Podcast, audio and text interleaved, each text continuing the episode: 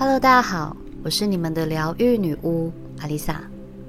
在我的欧洲行程中，其中一站是去拜访我远嫁意大利的朋友。上一次二零一九年去欧洲的时候，我是第一次去拜访她。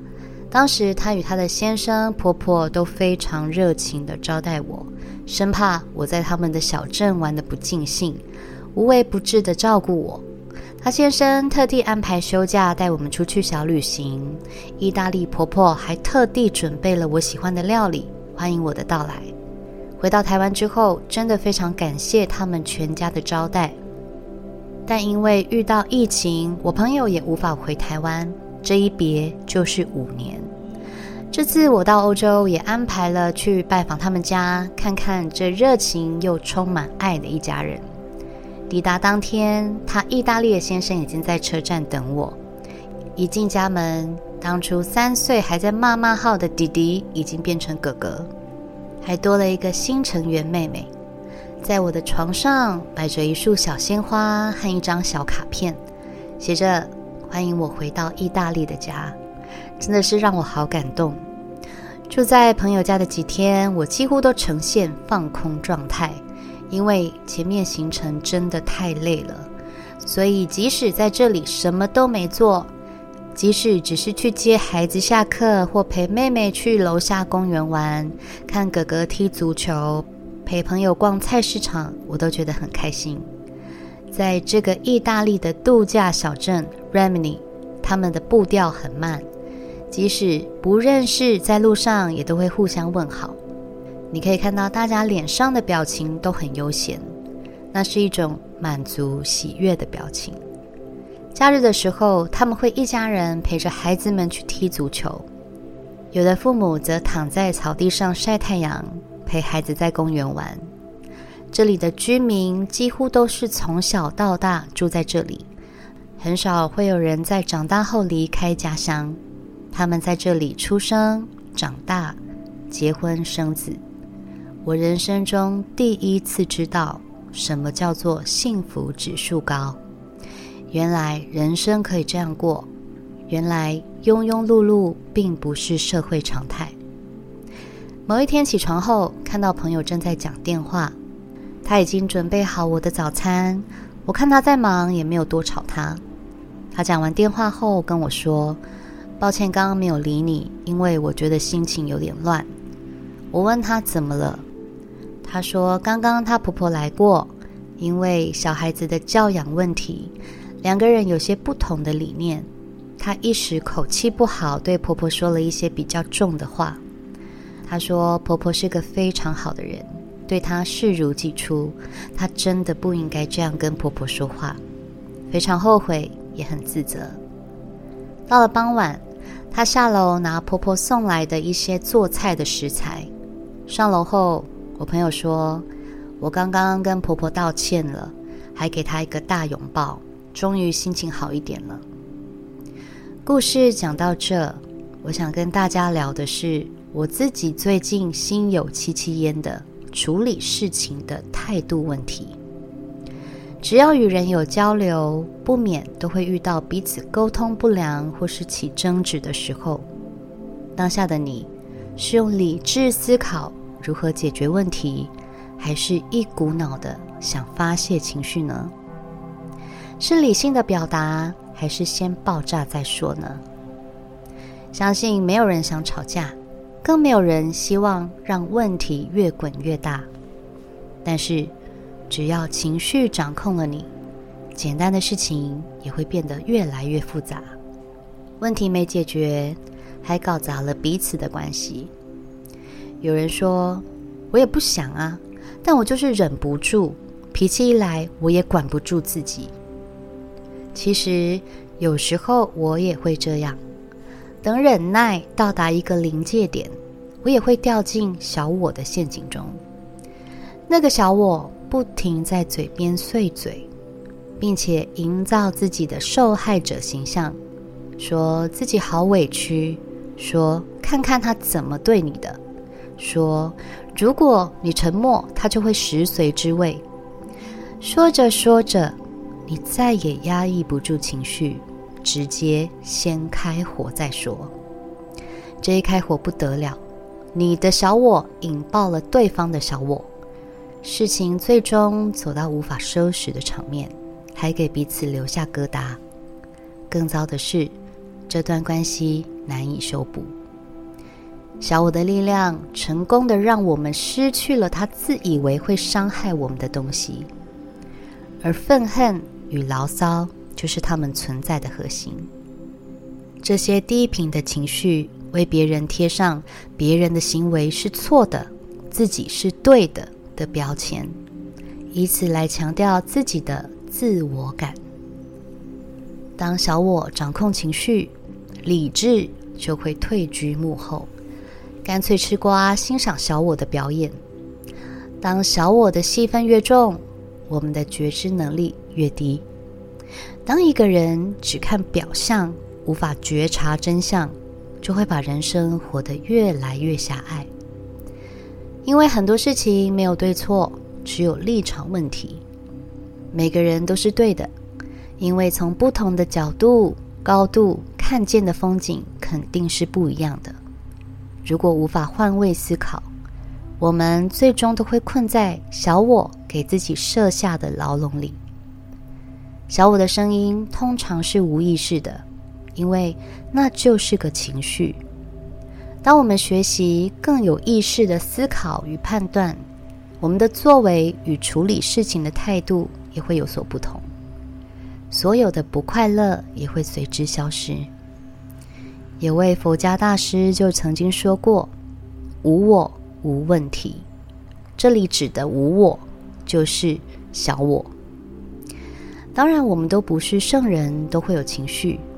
重点是，情绪不小心爆发之后，是否可以醒思这件事情有没有更好的解决办法？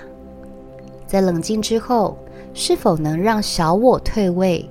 换理智来修复问题，用更高的维度与格局来处理事情。如果做不到这点，失去的只会越来越多。你会发现，所有的人际关系都不长久，也无法建立在稳固的交流之中。小我是人类的心智状态，不管是在什么情绪之下。它总是来来去去，随着外在所发生的事情变动着。它不是你，也不等于你，它只是你体内当下正在流动的一股能量。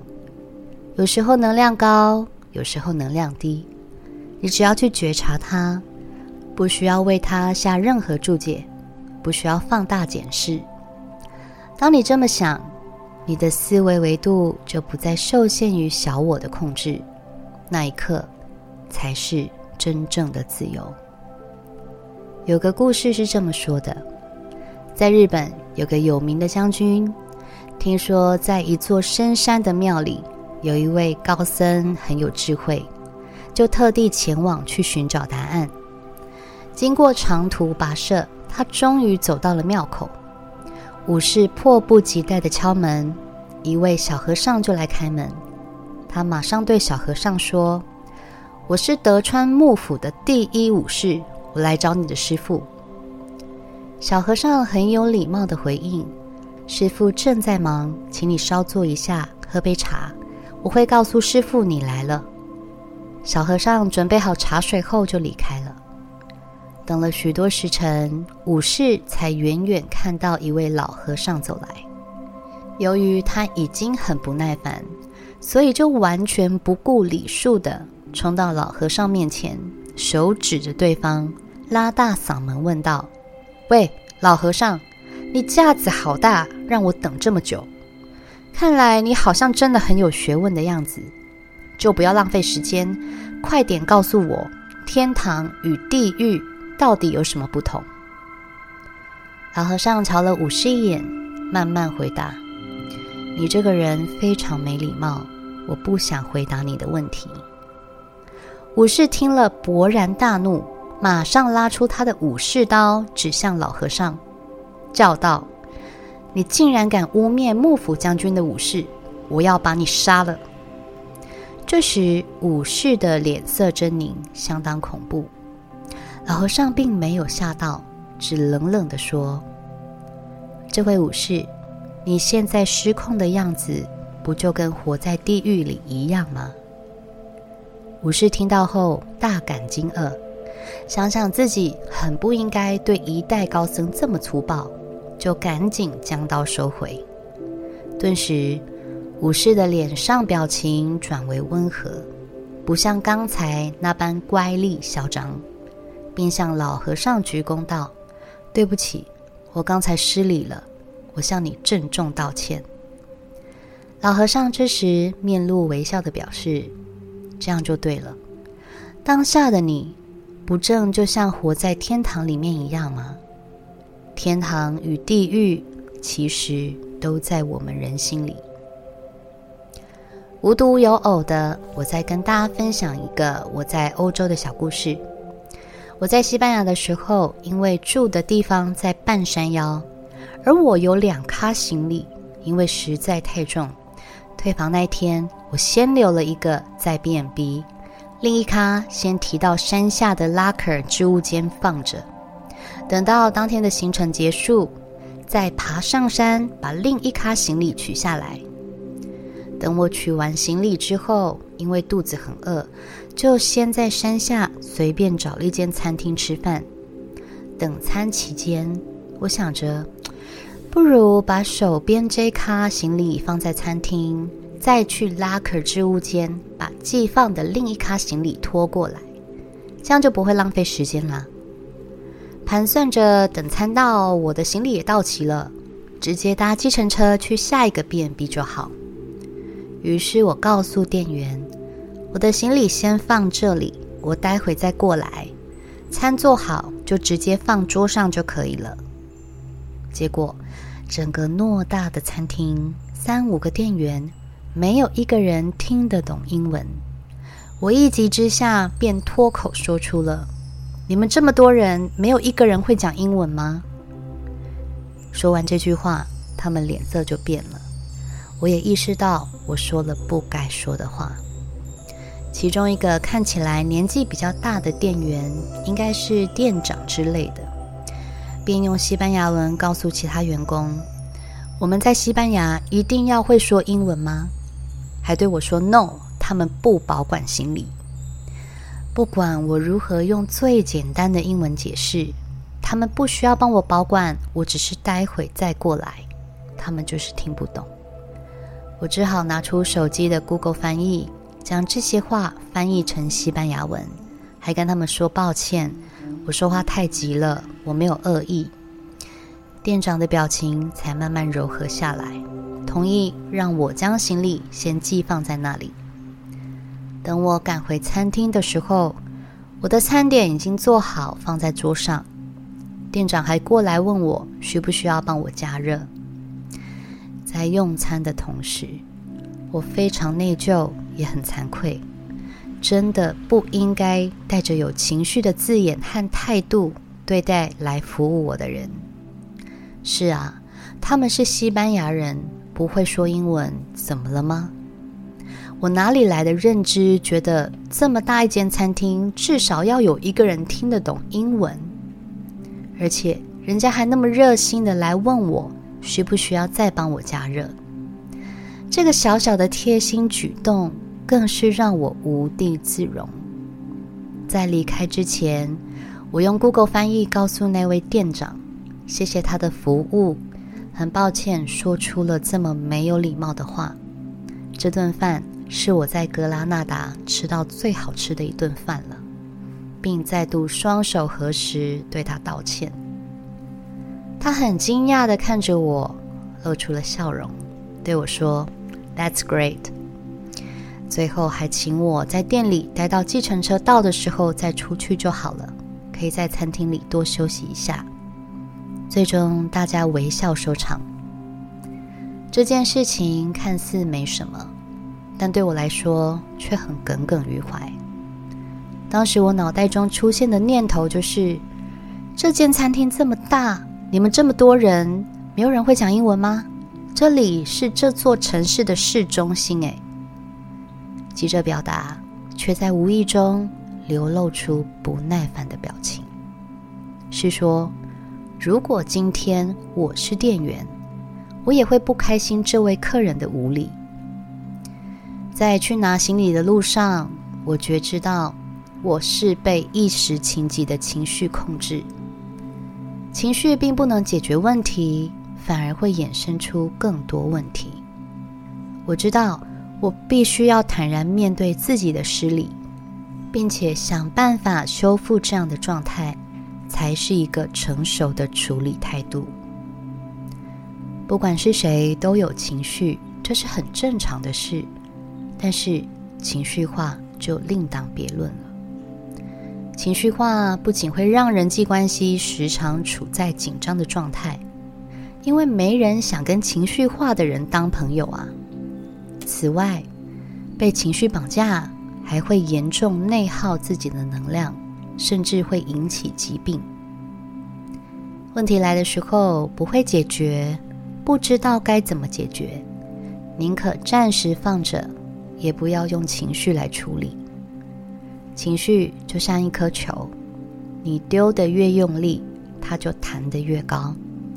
就如同你失控的爆炸，也会引起对方的反弹。沟通变成争吵，表达变成抱怨，这对谁都没有好处。情绪一来，说的话都不是太好听。但是人与人之间的感情，哪里经得起几次这样的碰撞？学会处理事情之前，我们都要先学会处理情绪。别让小我的无意识操控你的人生。你可以听见它，感受它。你可以告诉自己：“对，我现在很生气，我现在心里不舒服。”但是你不需要为你当下的愤怒伸张正义。等心里平静了，相信你会有不一样的作为与答案。我是阿丽萨，我是你们的疗愈女巫，我在九又四分之三月台等你。